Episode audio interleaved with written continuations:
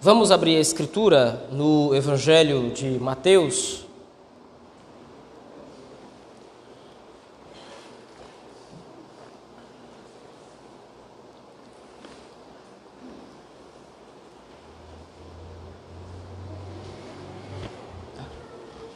Te agradeço. Evangelho de Mateus, capítulo 17. Nós vamos continuar nossas meditações neste Evangelho. Mateus capítulo 17, nós meditaremos do versículo 14 até o versículo 23.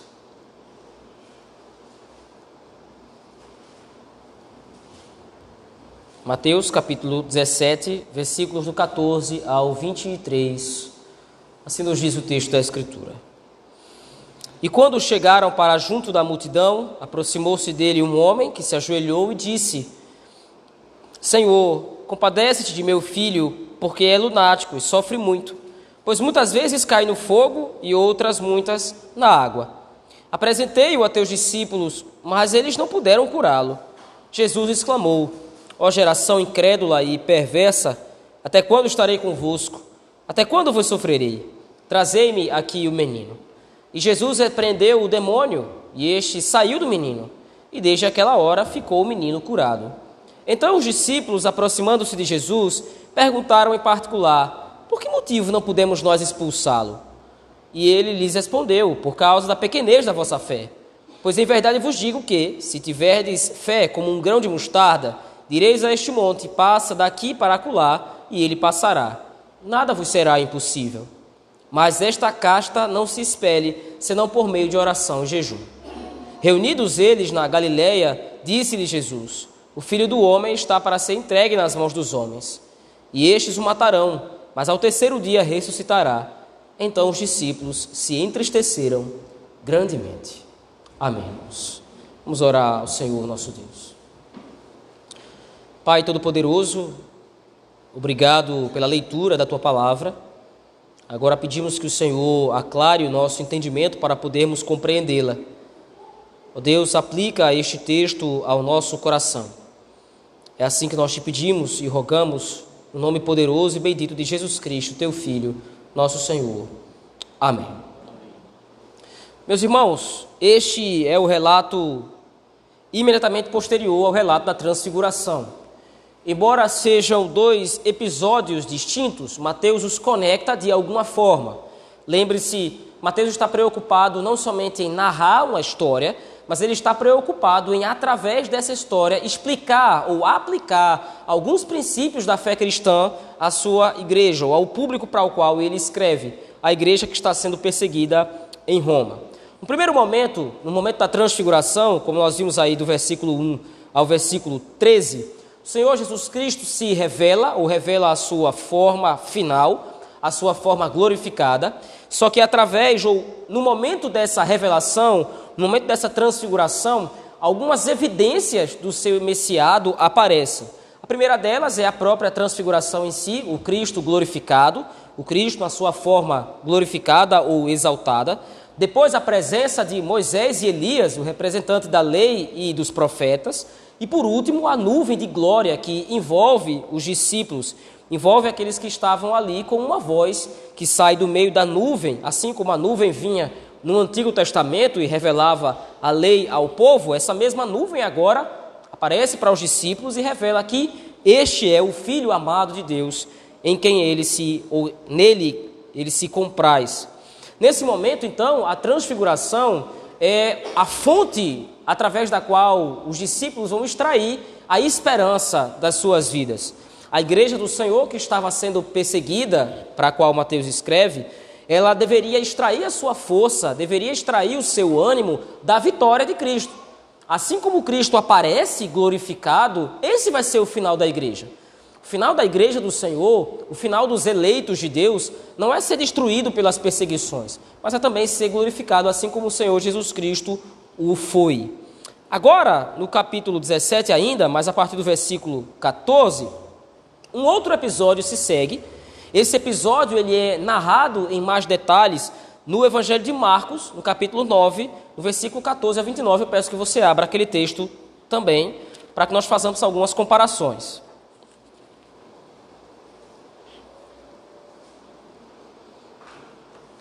Evangelho de Marcos, capítulo 9, versículos 14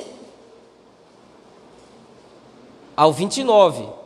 A narrativa entre estes dois episódios, aliás, entre esse episódio narrado nos três evangelhos, Mateus, Marcos e Lucas, ela é praticamente a mesma.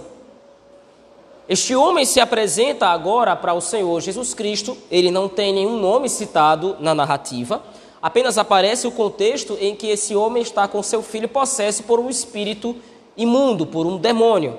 E esse demônio, além de fazer mal ao menino, deixando ele mudo ou sem conseguir falar, sem a capacidade de fala, ele, ele fere fisicamente esse jovem, essa criança.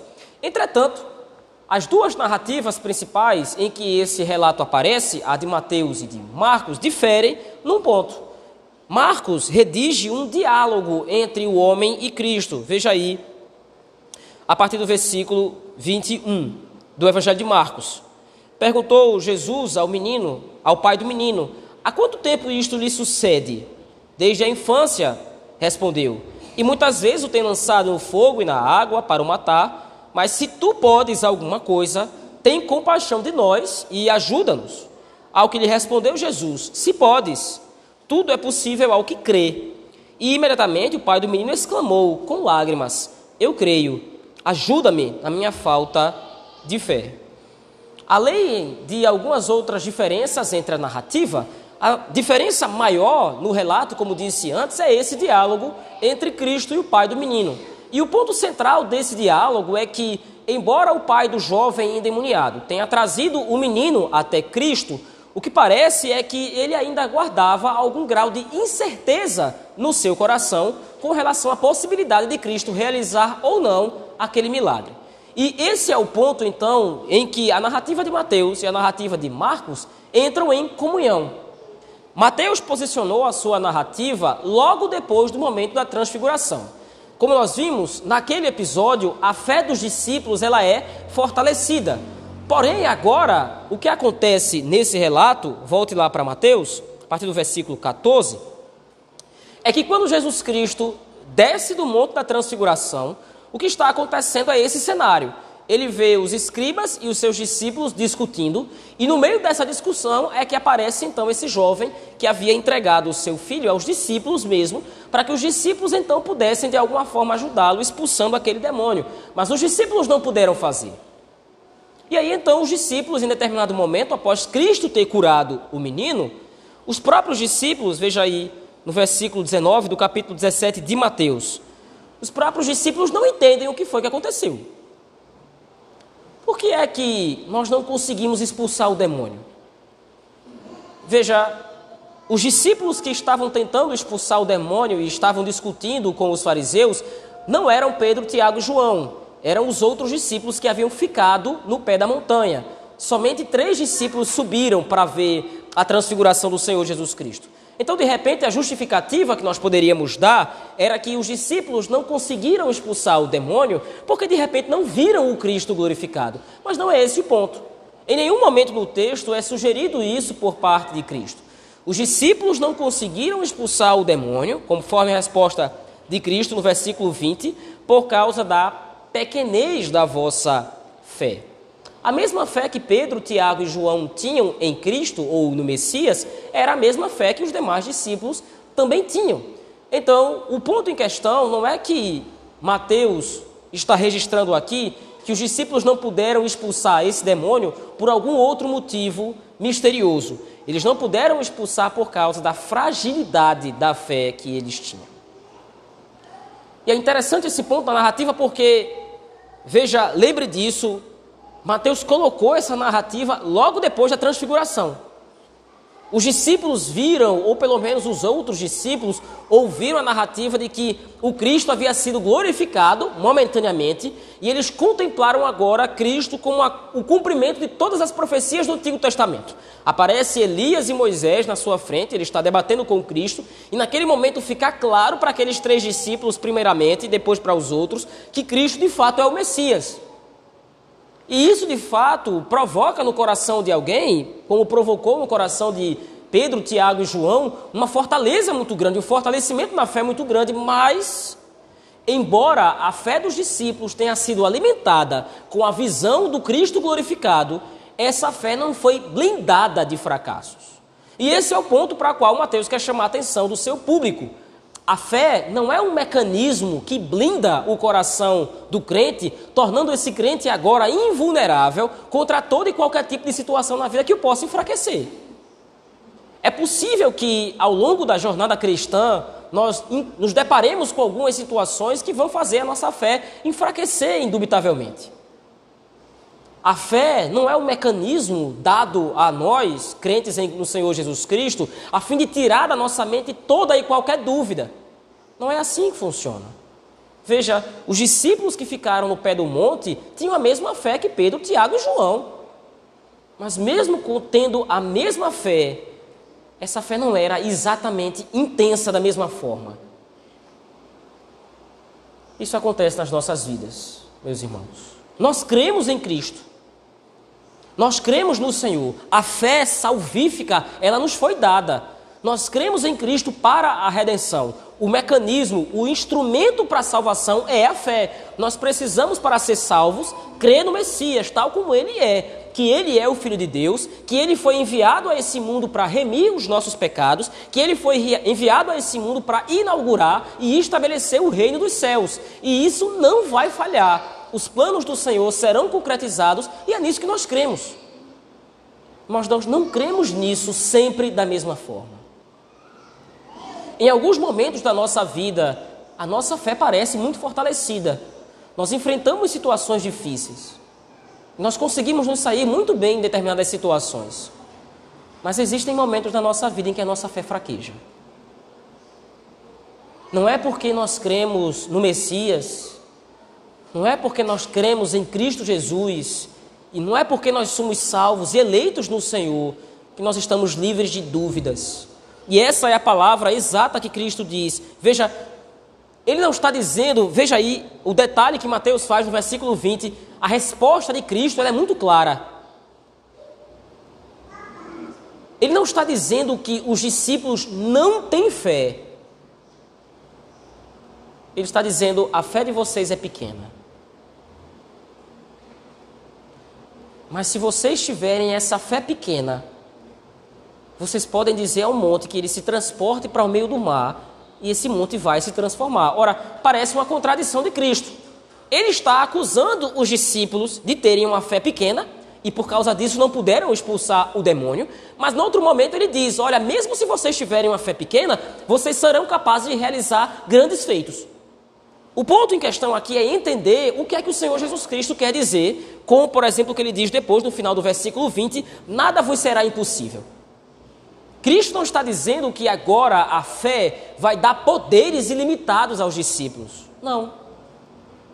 Mas a fé vai fazê-los crer infalivelmente no Messias. A fé, então, nesse caso, não se trata de ter uma alta intensidade, você tem uma fé muito grande, ao ponto de realizar grandes feitos, ou de você ter uma fé pequena. O ponto em questão é: nós temos a fé. E nós precisamos entender que essa fé em nosso coração, embora, embora ela seja fortalecida em vários momentos da nossa vida pelos meios de graça, pela leitura da palavra, pela oração, pela comunhão no culto público, embora essa fé seja fortalecida, em alguns momentos essa fé vai fraquejar. E qual é a intenção de Mateus em narrar esse episódio e aplicar ao coração do seu público esse princípio?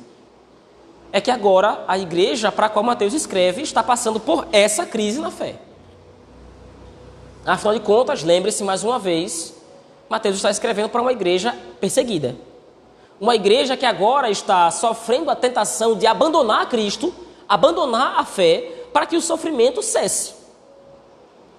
Não existe situação mais difícil a ser enfrentada que provoque uma tentação tão grande de abandonar a fé do que ter o risco de morte, ter o risco de perder tudo, ter o risco de perder tudo aquilo que construímos ao longo da nossa vida. Mas Mateus está dizendo isso. Vocês estão passando por essa crise na fé, vocês estão passando por esse momento de fraqueza na fé, mas isso é natural da caminhada cristã. O Espírito não colocou fé no coração dos eleitos para que os eleitos creiam em Cristo de maneira infalível. O Espírito colocou a fé no coração dos eleitos para que os eleitos fossem salvos através do Messias. É claro que isso não justifica, meus irmãos, a negligência para com o fortalecimento da nossa fé. Se nós estamos de repente com a nossa fé fraca, com a nossa fé em baixa, porque nós temos negligenciado os meios de graça, porque nós temos negligenciado a comunhão com o Senhor, porque nós temos negligenciado a santificação que vai fortalecer a nossa fé, a culpa é nossa. E se de repente algo acontece na nossa vida por causa da fraqueza da nossa fé, alimentada por nós mesmos, ou deixada de ser alimentada por nós mesmos, a culpa é nossa. Mas, noutros momentos, nós precisamos estar cientes de que vai haver dúvida no nosso coração. Dúvidas do tipo: será que eu sou salvo de fato? Será que eu sou eleito pelo Senhor? Será que Deus existe?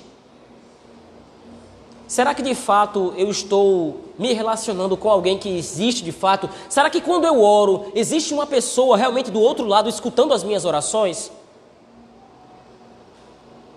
Essas dúvidas vão nos acompanhar até o final da nossa vida. Faz parte da nossa fraqueza, faz parte da nossa natureza baixa, da nossa natureza corrupta, da nossa natureza caída. O problema não está na fé, o problema está em nós. Mas veja, apesar disso, a continuação do relato, ela prossegue. A partir do versículo 21, Mateus explica ainda esta casta não se espere senão por meio de oração e jejum. Provavelmente na sua Bíblia esse versículo está entre colchetes. O fato de estar entre colchetes aí significa que provavelmente esse relato, esse versículo, não estava em todos os manuscritos. O que aconteceu aqui foi uma edição. Provavelmente Mateus usou o mesmo texto de Marcos para embasar a sua narrativa. E aí então, Mateus usa a mesma justificativa depois de ter explicado bem o problema da falta de fé dos discípulos, ou da fraqueza na fé dos discípulos, Mateus explica que os discípulos não puderam expulsar aquele demônio porque lhes faltava orar e jejuar, faltava o exercício da fé. E esse é um ponto interessante. O Senhor Jesus Cristo explica: a fraqueza da fé de vocês é algo natural. Vocês têm fraquezas em si, a natureza caída, a natureza pecaminosa, ela é fraca, mas se ela não for alimentada com os meios de graça, ela vai se tornar mais fraca ainda. O ponto aqui agora e o que aconteceu é a expulsão de um demônio. E aí então Mateus explica, olha, o Senhor Jesus Cristo havia narrado que os discípulos não conseguiram expulsar aquele demônio por causa da pequenez da fé e também por causa da oração e do jejum que os discípulos não haviam feito. Esta casta específica de demônio só poderia ser expulsa através de oração e de jejum. Só que na nossa vida nós não estamos constantemente lidando com exorcismos. Nós não estamos ao longo da nossa vida tentando expulsar demônios. Mas o princípio é o mesmo. A nossa fé, ela pode fraquejar, a nossa fé ela pode de repente oscilar. Em algum momento da nossa vida nós podemos ter a fé em alta, isto é, nós podemos estar convictos da nossa salvação, de quem é o Senhor Jesus Cristo, de quem é Deus, dos seus planos na nossa vida. Em outros momentos nós podemos não estar tão convictos assim. E a nossa fé, como disse, ela pode fraquejar. Mas qual vai ser a diferença? Qual vai ser o diferencial na nossa vida se nós nos exercitarmos espiritualmente? E em seguida, veja aí versículo 22 a 23, o autor conclui com uma narrativa que parece não ter conexão nenhuma com os episódios anteriores. Reunidos eles na Galileia, Disse-lhe Jesus: O filho do homem está para ser entregue nas mãos dos homens. Estes o matarão, mas ao terceiro dia ressuscitará. Se você se lembrar, por exemplo, do capítulo 16, quando o Senhor Jesus Cristo disse no versículo 21 estas mesmas palavras, a reação dos discípulos foi diferente. Pedro, representando o colégio apostólico, tomou a palavra e dirigiu a palavra a Cristo, dizendo: Senhor, tem piedade do Senhor. Isso não vai acontecer. O Senhor está dizendo que vai ser entregue nas mãos dos principais sacerdotes e escribas para ser morto e crucificado. Tenha compaixão de si. Não deixe que isso aconteça com o Senhor. E naquele momento os discípulos foram repreendidos por Cristo, porque eles não estavam entendendo que para que o reino fosse estabelecido era necessário que Cristo fosse crucificado. Agora o Senhor Jesus Cristo repete a mesma notícia. Ele está próximo de ser entregue nas mãos dos escribas e dos fariseus. Ele está próximo de ser sacrificado, de ser morto. Mas qual é a reação dos discípulos dessa vez? Veja aí, final do versículo 23. Então os discípulos se entristeceram grandemente. Apesar de ah, o comentário de Mateus aqui parecer negativo, é positivo no final das contas. Antes os discípulos estavam resistindo a Cristo quando ele dizia que seria morto. Agora os discípulos, apesar de muito tristes com a notícia, não resistem mais a fé dos discípulos começou a ser amadurecida. Eles agora estavam compreendendo que para que o reino fosse estabelecido, Cristo deveria ser sacrificado. Então agora Mateus contrabalanceia esse relato do, do lapso da fé dos discípulos com essa noção. Veja, a fé passa por altos e baixos. É isso que nós temos, por exemplo, acompanhado no livro de Gênesis, aqui às noites, nos domingos à noite. A fé de Abraão oscilou constantemente. Ora, Deus se revelava para Abraão e confirmava a sua aliança, e Abraão, por outro lado, também confiava no Senhor e confirmava a sua obediência ao Senhor, mas em outros momentos Abraão fraquejava na fé, mentia com relação à sua esposa, Isaac, seu filho, fez a mesma coisa, Jacó, seu neto, fez a mesma coisa. A fé dos patriarcas oscilou constantemente. A fé de Moisés oscilou constantemente, a fé de todo o povo de Israel, dos profetas, Todo aquele que se chega a Cristo Jesus por causa da sua natureza pecaminosa vai oscilar na fé mais cedo ou mais tarde.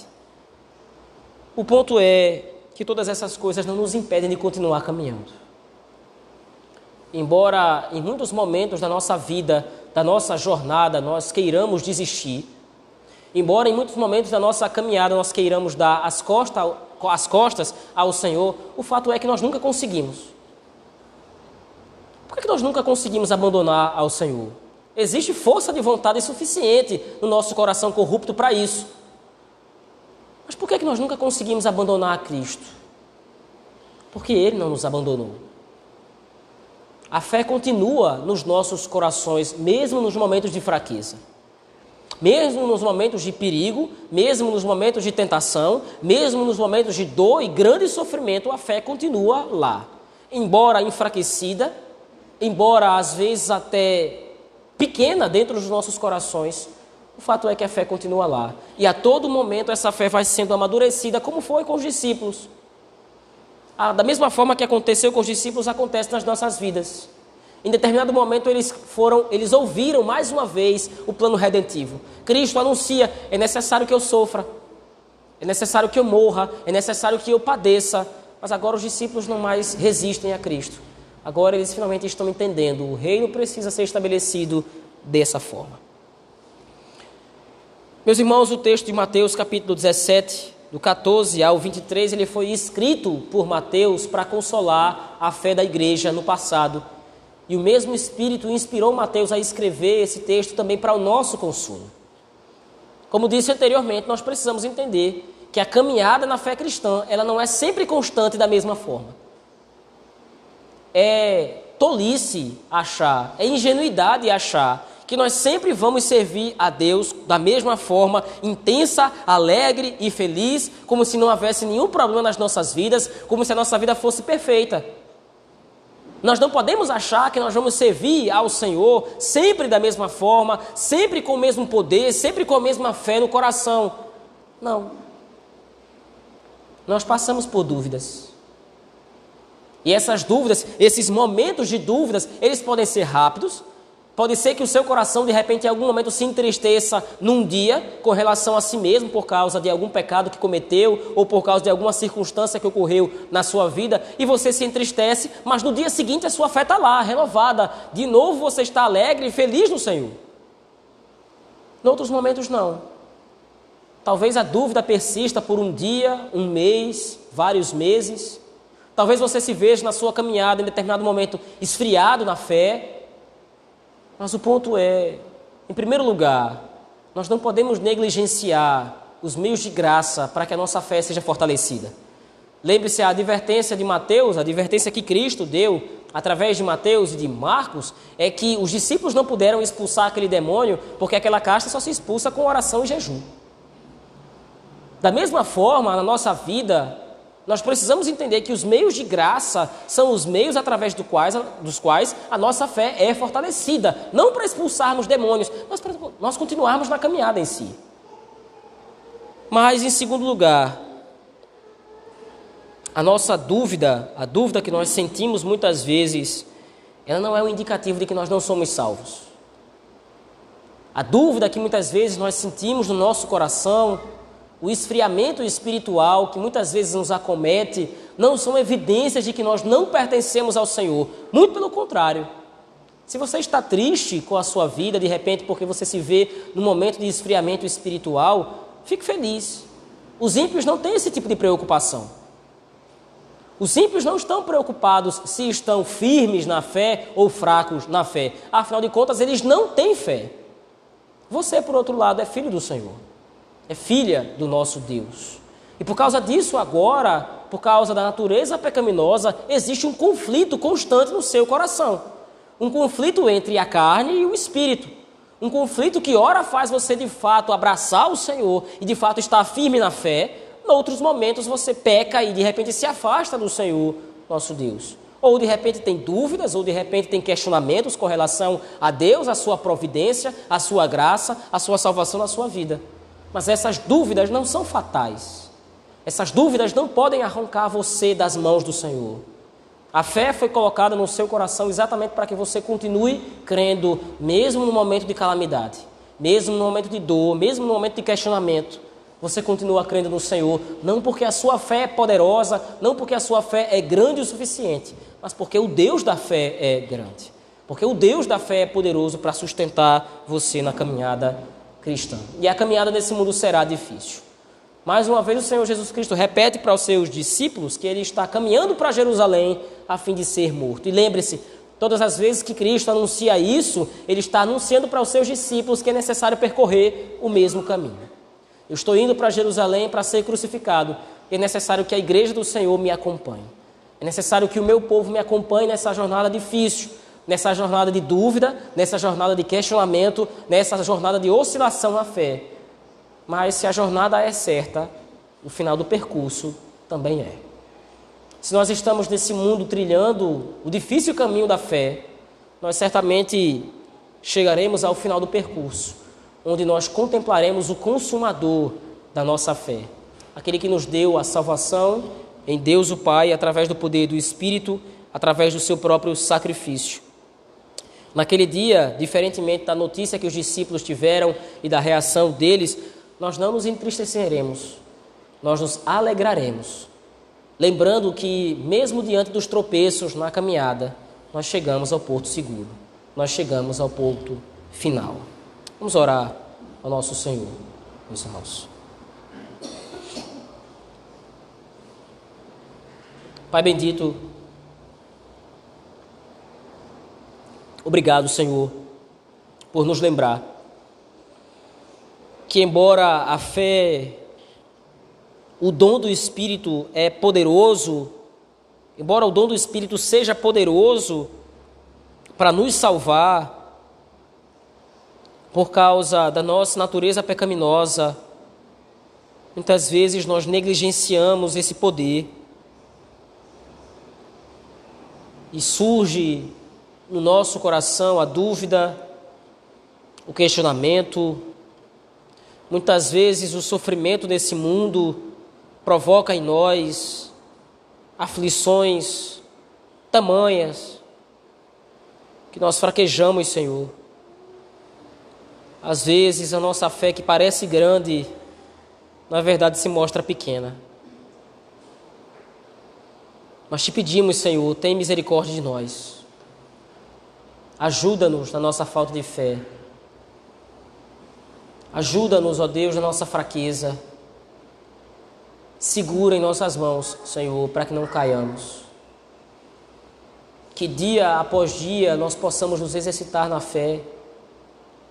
Que dia após dia nós possamos nos exercitar nos meios de graça, que fortalece a nossa alma, que fortalece o nosso espírito em Ti, para confiarmos nas Tuas promessas, para confiarmos em Tua palavra, aguardando aquele grande dia em que veremos o Cristo glorificado e seremos nós glorificados também com Ele. É assim que nós oramos, Senhor. Em nome poderoso e bendito de Jesus Cristo, Teu Filho. Amém.